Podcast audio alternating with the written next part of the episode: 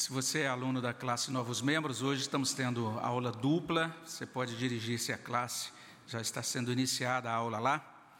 E nós, os que ficamos aqui, somos convidados a abrir a palavra de Deus em Atos capítulo 5, a partir do verso 1 até verso 11. Atos capítulo 5, de 1 até 11.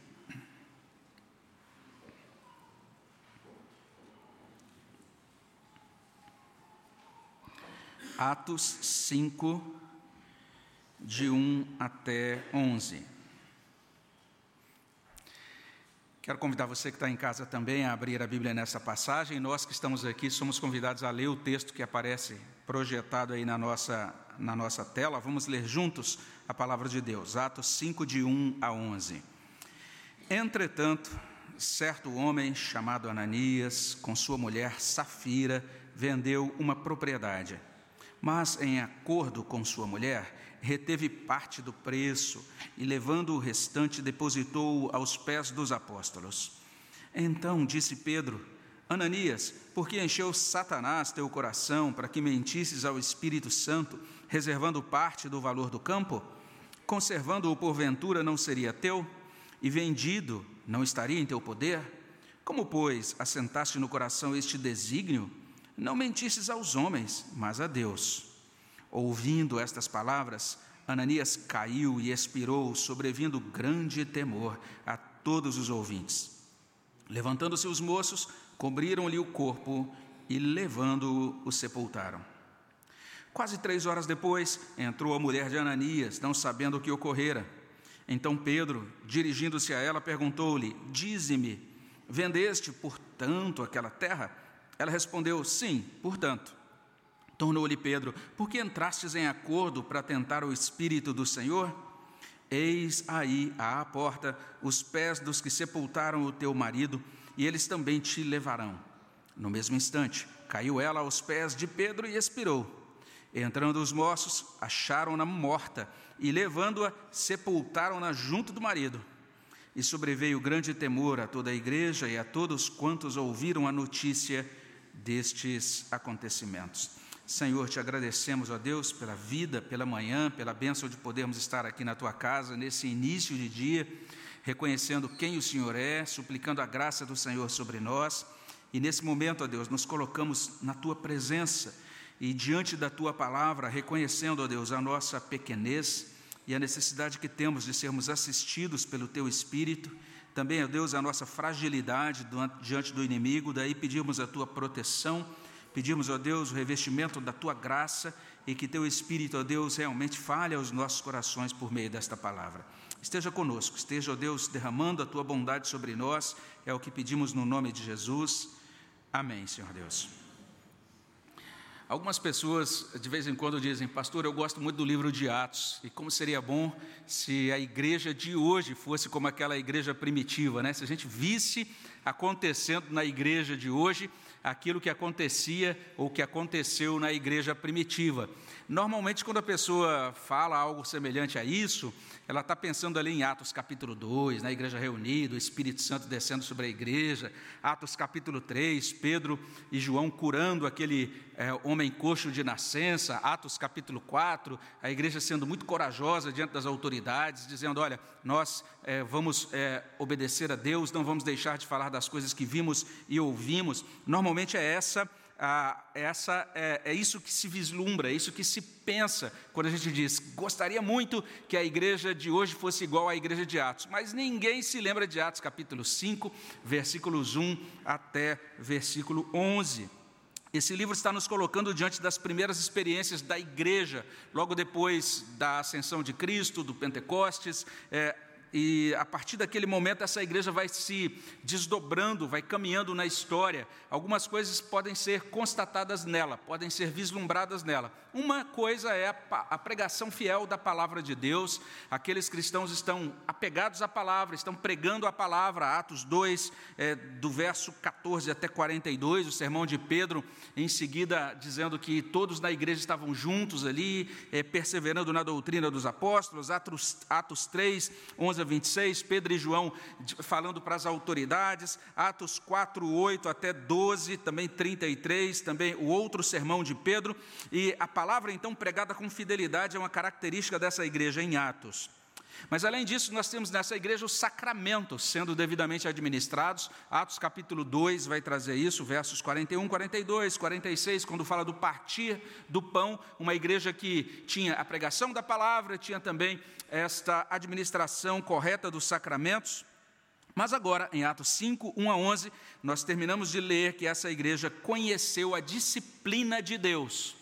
Então, isso é digno da nossa atenção. Se você quiser conferir se uma igreja é verdadeiramente bíblica, você vai ter que checar essas três coisas. Nessa igreja, a palavra de Deus é pregada com fidelidade. Nessa igreja, os, os sacramentos são administrados corretamente. Nesta igreja, a disciplina também é exercida. Atos 5, de 1 a 11, encerra uma, narrativa que começou lá atrás, em 4,32. Em 4,32, nós lemos que a igreja se mobilizou para atender às necessidades né, aquelas pessoas mais fragilizadas que não tinham como se sustentar. Então, as pessoas com mais bens dispunham, dispuseram dos seus bens, venderam, é, levaram o dinheiro, a, a quantia dos bens ali aos pés dos apóstolos, e com aquilo eles criaram um fundo administrado pelos apóstolos que distribuíam a cada um conforme a sua necessidade. Termina. É, o capítulo 4 falando da oferta trazida por Barnabé, né, que, que realmente foi digna de atenção. E agora, quando olhamos para esses versos, é, 1 a 11 do capítulo 5, aqui nós vamos notar o seguinte: em primeiro lugar, Ananias e Safira trazendo uma oferta ao Senhor. Você confere isso já nos dois primeiros versículos.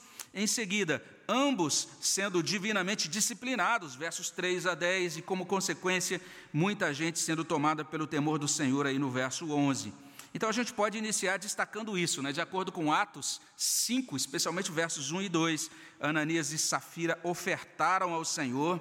No verso 1 a gente lê isso, né? Entretanto, certo homem chamado Ananias, com sua mulher Safira, vendeu uma propriedade. Se você tem o costume de ler a NVI, você perde esse elemento crucial, importante no texto, né?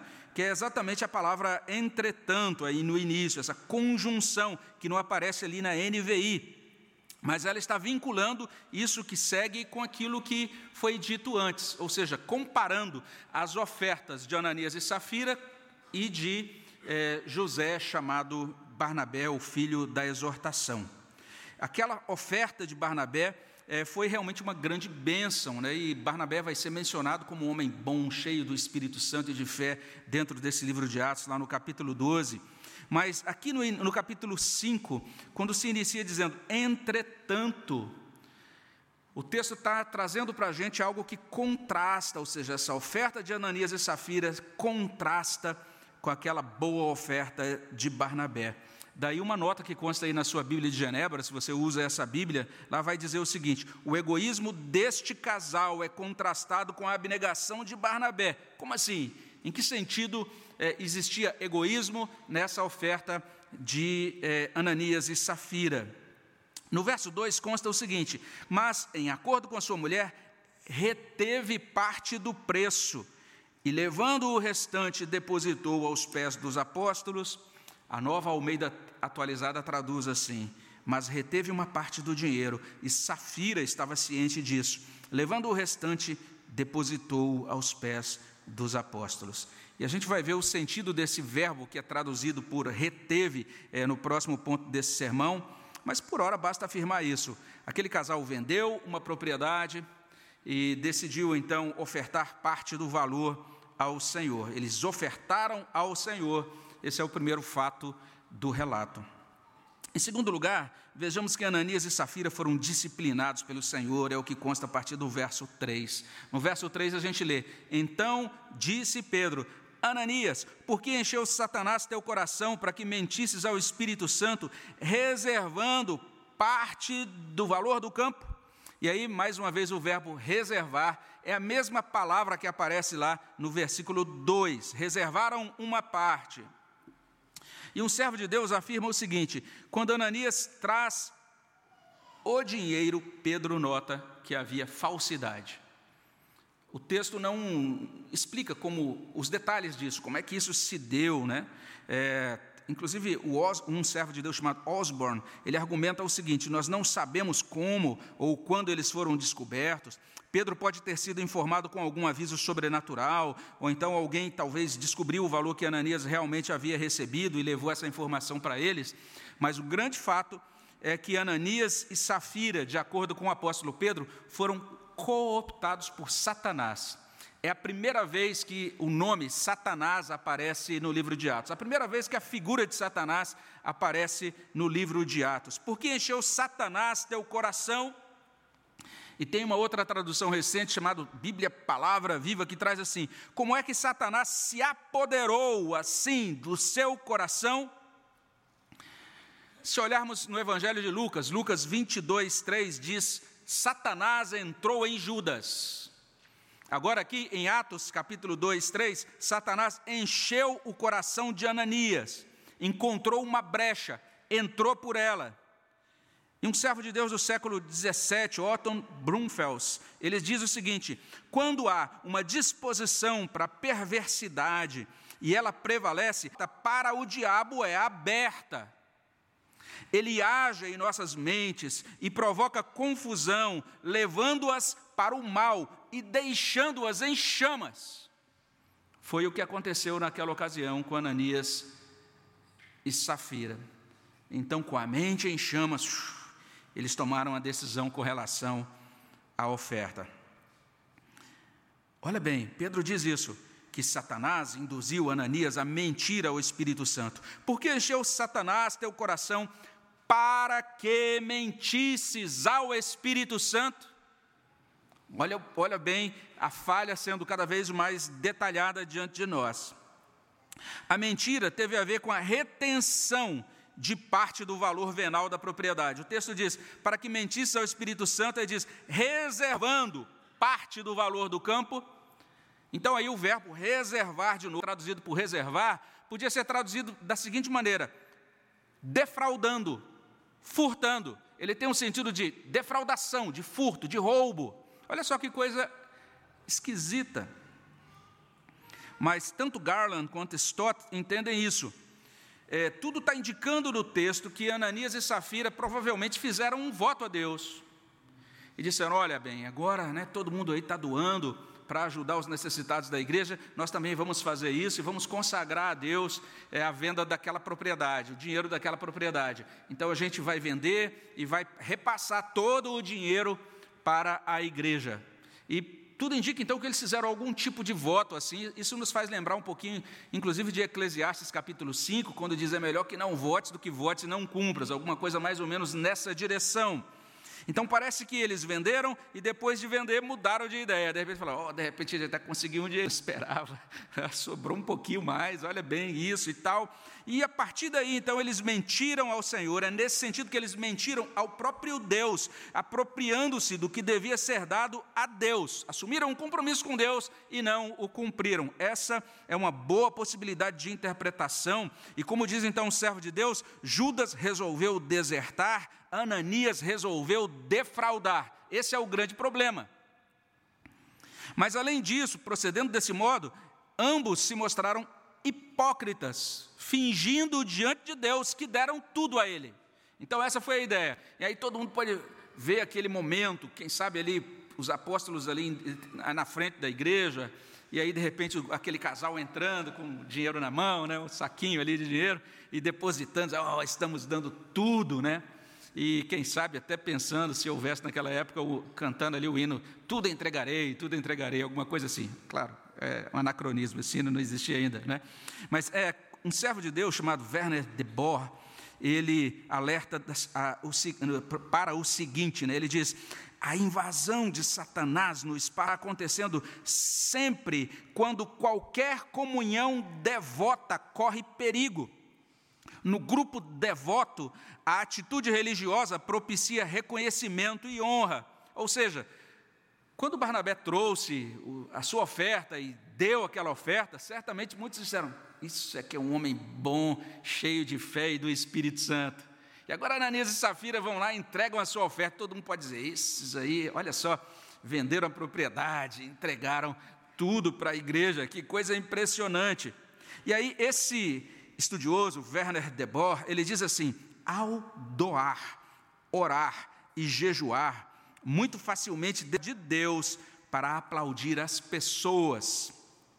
Esta é a hipocrisia sutil que ameaça permanentemente nossa vida de fé. Então, nesse caso, Ananias e Safira, de certa forma, é, queriam se mostrar sob esse verniz de dedicação, de sacrifício, de generosidade diante da igreja. E daí essa observação muito arguta de Garland, ele diz: a pergunta de Pedro mostra que a questão não é entre ele, Pedro, e o casal Ananias e Safira, mas entre o Espírito Santo e Satanás. Satanás luta contra o Espírito Santo de várias maneiras para tentar destruir a igreja. A perseguição falhou, Atos capítulo 4, os discípulos sendo perseguidos, apertados e pressionados para não mais falar da fé. E agora Satanás emprega um método mais sutil, porém mais nocivo, a usar dinheiro para persuadir indivíduos na igreja a praticarem o mal. E isso se destaca mais ainda no verso 4, porque esse verso 4 vai informar que a doação da totalidade do valor da proprietária. Veja só, não existia essa regra, não existia manipulação. A gente falou isso no sermão passado, baseado no final do capítulo 4. Em nenhum momento os apóstolos disseram: vocês têm que entregar tudo que tem para a igreja, tudo que possuem para a igreja, vocês têm que entregar as chaves do carro e também as escrituras. Nada disso, nada disso jamais foi exigido por nenhum dos apóstolos. Não existe nenhuma base no Novo Testamento para que uma igreja pratique esse tipo de campanha para recolher recursos nessa base de manipulação. Não havia isso na igreja. Então não havia razão para mentir, é o que Pedro diz no verso 4: conservando-o, porventura não seria teu, vendido, não estaria. Ananias, rapaz, você podia ter vendido e dito, estou entregando aqui um, um, um, valor, nem precisava entrar em detalhes, não precisava dizer que você doou tudo, não precisava né, construir toda essa narrativa aí. E daí ele diz no verso, no final do verso 4: Como, pois, assentaste no coração esse desígnio, não mentisses aos homens, mas a Deus. Como, pois, assentaste no coração? Pedro está fazendo uma pergunta retórica, ele está dizendo: que doideira foi essa que você fez? Você fez algo totalmente ilógico, você não precisava ter feito isso. Isso mostra, meus irmãos, o quanto é terrível esse negócio chamado pecado. O pecado distorce a mente, captura a vontade e faz o indivíduo agir fora de todo bom senso. Veja que o texto não traz nenhuma resposta de Ananias. Ananias não pode nem dizer, não, mas é porque aconteceu isso, aquilo. Não. Ele está numa, numa situação muito pior, inclusive, do que a de Adão, que diz, nossa, Senhor, foi a mulher que o Senhor deu. Não, ele não consegue nem esboçar uma resposta nesses termos. Kistemaker vai dizer o seguinte: ele queria que a igreja acreditasse que estava doando dinheiro para agradar a Deus, o pecado é um mistério que faz os homens agirem irracionalmente. Dito isto, Ananias morreu na hora. Verso 5. Ouvindo estas palavras, Ananias caiu e expirou, sobrevindo grande temor a todos os ouvintes. Um estudioso diz que o grego indica aqui que enquanto Ananias ouvia as palavras ditas por Pedro, caiu e expirou. Então nós estamos diante de um caso de julgamento divino com efeito imediato. Foi o que aconteceu naquela ocasião. Imediatamente, Ananias, o homem que almejou ser estimado pelos irmãos, aplaudido pelos irmãos, foi enterrado pelos irmãos. Verso 6: Levantando-se os moços, cobriram-lhe o corpo e levando o sepultaram. Stemaker explica o seguinte: os crentes sabiam pelas Escrituras que o corpo de uma pessoa amaldiçoada por Deus tinha de ser removido, sepultado no mesmo dia, é o que consta lá em Deuteronômio 21, verso 23. Além disso, qualquer que tocasse um corpo era considerado imundo por sete dias, números 19 e 11. Por isso, aqueles jovens removeram o corpo de Ananias da sala para eliminar aquele perigo de contaminação. Eles perceberam que o julgamento de Deus havia se abatido ali, não deram evidência de tristeza, nem notificaram um parente mais próximo, e ao sepultarem, ao sepultarem Ananias o mais rápido possível, purificaram o local de reuniões da maldição que recaíra sobre Ananias. E quando a gente olha para os versos seguintes, 7 e 8, eles vão trazer esse relato do ocorrido com Safira. Pedro concedeu a ela a oportunidade de buscar a confessar o seu pecado, mas ela insistiu no pecado. Olha aí, versos 7 e 8. Quase três horas depois, entrou a mulher de Ananias, não sabendo o que ocorrera. Então Pedro, dirigindo-se a ela, perguntou-lhe: Dize-me, vendestes por tanto aquela terra? Ou por, vendestes por tanto aquela terra? Foi o que ele perguntou. E ela respondeu: Sim, portanto. Ela tinha, teve a oportunidade naquela hora de dizer: Não, Pedro, não, não foi isso que aconteceu. Nós cometemos um erro. Nós erramos diante de Deus, diante da igreja. Mas ela confirmou a mentira. Sim, vendemos sim, por esse valor mesmo. E com aquela resposta afirmativa, ela não apenas indicou a persistência no pecado, mas ela se recusou a admitir-se culpada e com isso ela selou a, pró a própria condenação. Por conta disso, olha o que a gente vê aqui a partir do verso 9: Tornou-lhe Pedro, porque entraste em acordo para tentar o Espírito do Senhor? Eis aí à porta os pés dos que sepultaram teu marido, e eles também te levarão. No mesmo instante caiu ela aos pés de Pedro e expirou. Entrando os moços, os moços acharam-na morta e sepultaram-na junto do marido. Daí que Stemaker concluir é Pedro o carrasco de Safira? Não, na realidade não é. Pedro pronuncia a sentença e Deus executa o castigo. E Isaías certamente profetiza acerca do Messias e retrata o Messias em seus atos tremendos, dizendo lá em Isaías 11:4, com o sopro dos seus lábios aniquilará o ímpio. Foi o que aconteceu naquela ocasião na igreja primitiva. Resumindo, Ananias e Safira foram disciplinados pelo Senhor em razão disto, em terceiro e último lugar, muitos foram tomados pelo temor do Senhor. Verso 11: Sobreveio grande temor a toda a igreja e a todos quanto destes acontecimentos. Perceba como, como isso é, tem conexão com o verso 5, porque lá no verso 5 também a gente lê sobre grande tremor sobrevindo, grande temor a todos os ouvintes. E a ideia ali no verso 5 é que os crentes viram o juízo de Deus aplicado e perceberam que era uma obra disciplinar do próprio Deus, por isso mantiveram-se em silêncio. E um servo de Deus diz o seguinte: o efeito positivo é que Deus quer que a igreja continue a ser o baluarte da verdade e integridade, onde não há lugar para falsidade nem hipocrisia. E naquela ocasião, todos entenderam a verdade que Deus exerce terrível vingança sobre os enganadores.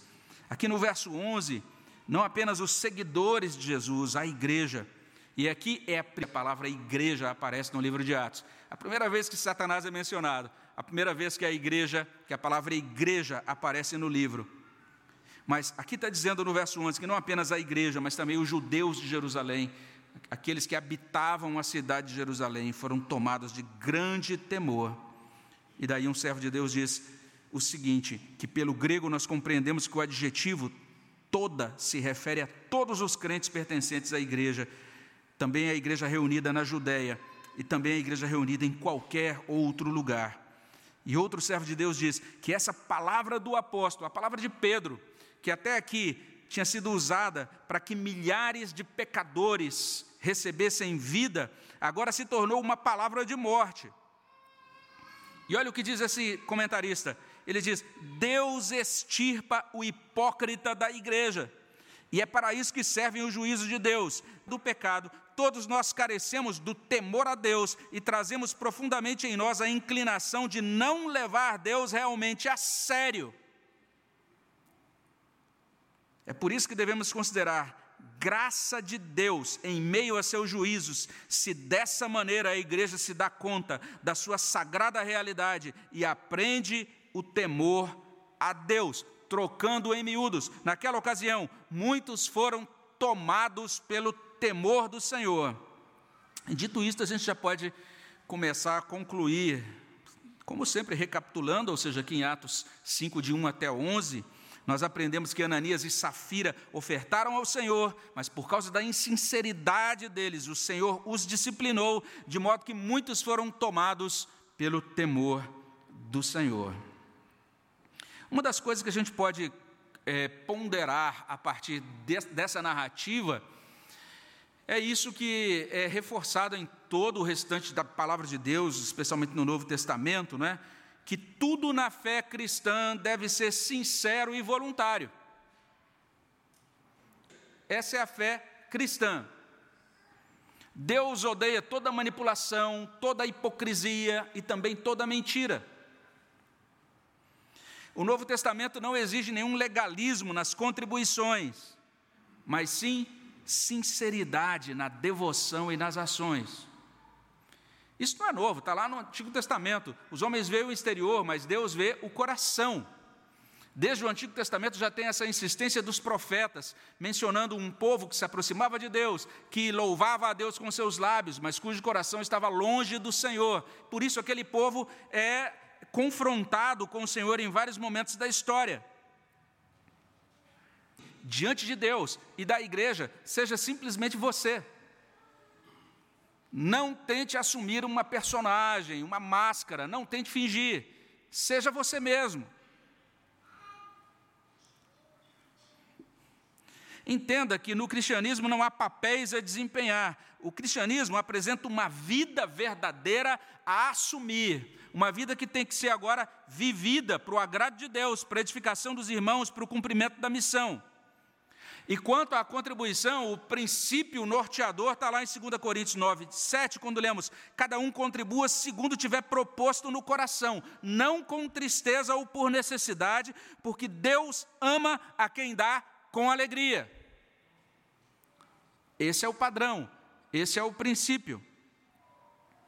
E quanto ao nosso coração, especialmente quanto ao dinheiro, a gente tem que prestar atenção no alerta de Justo Gonçalves. Ele diz assim: que esse texto lida especificamente com dinheiro e propriedade, e é justamente em assuntos de dinheiro e finanças que os cristãos com frequência ficam bastante tentados a mentir. E a igreja fica tentada a ser desleal com a sua missão. Uma outra utilidade do texto é de nos mostrar que a igreja ideal não existe nesta terra. Gente, isso está acontecendo na igreja de Atos. É muito interessante a gente perceber isso. E eu me lembro de um congresso do qual eu participei sobre crescimento de igreja, foram vários preletores muito conhecidos. E foi um preletor da nossa denominação, reverendo Ricardo Barbosa, eu achei muito interessante que ele começou a palestra dele, né, um monte de pastores, e é isso, né? Congresso de Crescimento de Igreja, cada pastor chega e mostra um encontro de profissionais de marketing, né? Mostra lá o seu case, dizendo: oh, na minha igreja nós utilizamos tal, pro, tal projeto, tal método, a igreja em três anos passou de 300 para 900, e todo mundo, ah, aleluia, glória a Deus. Aí o outro chega e conta seu case de sucesso e tal, e aí de repente chega lá o reverendo Ricardo Barbosa e diz: meus irmãos, a minha igreja é uma igreja semelhante à igreja de Atos. Aí todo mundo, é, glória a Deus, aleluia. Aí ele disse, isso mesmo, na minha igreja tem gente que mente, tem gente que defrauda, tem gente que peca. Olha só que coisa. A igreja em Atos é uma igreja de seres humanos, falíveis, pecadores. É interessante isso nós podemos e devemos deixar de buscar essa igreja ideal, e a gente precisa aprender a amar e servir a Deus na igreja real, a igreja de carne e osso, que é cheia de é, dificuldades, que tem nas suas pecadores, como também pessoas que nem mesmo são convertidas a Jesus Cristo. Uma terceira aplicação é que esse texto nos alerta para a necessidade da gente renunciar a Satanás e ficar alertas, porque ele coloca armadilhas na nossa vida. Debor diz o seguinte: aqui age o inimigo do próprio Deus, a fim de evidenciar o seu poder no novo povo de Deus e investir contra Deus. O pai da mentira desafia, desafia Pedro a partir desse membro da igreja. Mas isso não é desculpa para Ananias. E com razão Pedro questiona: por que Satanás encheu teu coração? Há sempre uma história íntima, cheia de culpa própria, antes que Satanás possa encher um coração. Significa que algumas coisas estavam abertas ali de Ananias para que Satanás encontrasse aquela brecha. E esse servo de Deus termina dizendo isso. Que fato horrível! Isso que aconteceu com Ananias é possível. Nós não temos o direito a qualquer atitude autoconfiante. A gente precisa ser vigilante contra o inimigo das nossas almas. Você que está ouvindo, renuncie a Satanás hoje. Peça ajuda a Deus para você ser mais atento às ciladas do inimigo na sua vida. Nós precisamos invocar o Senhor hoje, buscar o Senhor, sermos cheios do Espírito dele hoje, para podermos prevalecer, para podermos caminhar firmes, aguentarmos o dia mal. Uma quarta aplicação é que em Atos Deus exerceu diretamente disciplina sobre esse casal. Disciplina é uma disciplina não é agradável, mas é necessária. Com disciplina, a igreja caminha como família de Deus, uma família que tem um pai, um pai presente, educador, atencioso, amoroso. Hebreus 12, 7, 8 diz assim: É para a disciplina que perseverais, Deus vos trata como filhos, pois que filho há que o pai não corrige? Mas se estáis sem correção, de que todos se têm tornado participantes, logo sois bastardos e não filhos. Então, uma igreja onde há disciplina é uma igreja de Jesus Cristo. Uma igreja onde não há disciplina é simplesmente um ajuntamento de bastardos e filisteus. Deus é vivo e pessoal. Deus existe. Deus intervém Porque Ele ama, Ele abençoa.